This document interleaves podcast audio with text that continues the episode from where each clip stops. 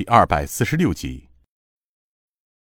刘应坤点了点头，又问道：“牛坛主，你怎么不小心又被鬼影子宋城跟踪上了呢？”牛太官叹声道：“唉，十多日来，我们东躲西藏。昨日我的弟子出去办些生活用品，回来时却再次被他们发现，再次发生了拼杀。冲出追杀后，老夫为了保护几个弟子，将这些人引到这里。随着老夫的弟子也被追散了，生死不明啊！”你们聊够了吗？众人回过身来一看，不认识。顾东平起身走到他面前看了看：“你是谁？”那中年剑客道：“区区飞虎门外事坛副坛主赵健。”顾东平笑了笑：“原来是赵坛主啊，吃惊了。”赵健道。阁下又是何方神圣，竟敢架飞虎门的梁子？洪金宝正要上前，却被顾东平拉住了。顾东平使了个眼色，回身道：“哦，是吗？飞虎门了不起呀！我还告诉你，不要拿飞虎门来害我。这个人我们要定了。”识相的，赶快带着你的人滚！赵健冷笑道：“哼，看来这位朋友还真是长着一双招子，不太亮啊，非要拢一拢飞虎门的胡须不可了。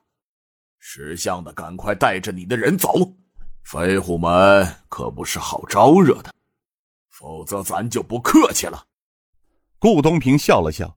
他又上前几步，哈哈哈！小子，你听好了，飞虎门在老夫眼里什么也不是。这位牛兄弟是老夫的朋友，这件事儿老夫管定了。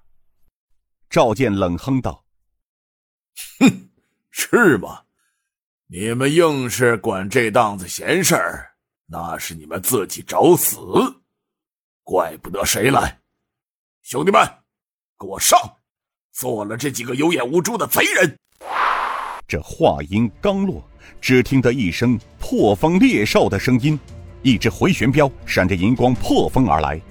赵健一愣神之间，左眼一疼，回旋镖插进了他的眼睛，一声惨叫。啊发飙的人正是毒蝎子郑武，他又捏着一只银光闪闪的回旋镖从后面走了过来。他走到捂着一只眼睛的赵健面前，冷笑着道：“哼，姓赵的飞虎门算什么？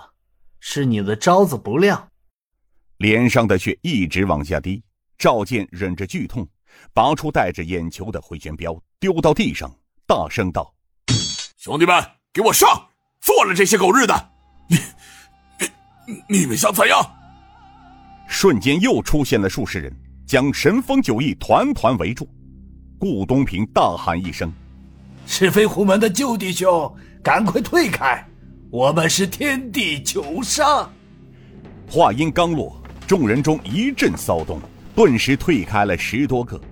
顾东平大吼一声道：“求弟！”注意保护牛坛主，先拿他们发发力士。杀！洪金宝大刀一抡，大声道：“洪宝来也，挡我者死！”手中无以伦比的速度，刀到之处刀刀见血，刀刀催命。神风九翼除了老九、毒蝎子郑武留在原地照顾牛太官之外，其他八人如下山猛虎，势不可挡。楚世坛副坛主赵健是近两年才被太师派到飞虎门，充实鬼影子宋城势力的杀手，从未听说过飞虎门中有过天地九杀。如果他知道，恐怕他也不敢把自己留在危险之地，早带着自己的属下逃走了。然而赵健听着天地九杀的名字，眼看着他带来的手下中有十多人当场退到一边，他仍旧认为是那些下属贪生怕死的原因。曾思量着等回到总坛之后，狠狠整治一下这般奴才。退在旁边的那些昔日飞虎门的旧部，他们知道，天地九杀在当年飞虎门中的地位，飞虎门就是天地九杀，而天地九杀本身就代表着飞虎门。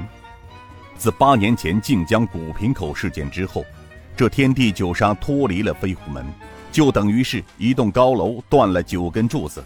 因此，飞虎门门主吴振坤才最后决定将飞虎门暗中带回滇西，不再关心江湖中的恩恩怨怨，一心在滇西这块一亩三分地上淘金。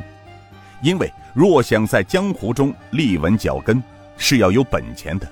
天地九杀便是支撑高楼的本钱，本钱没了，飞虎门便会不堪一击。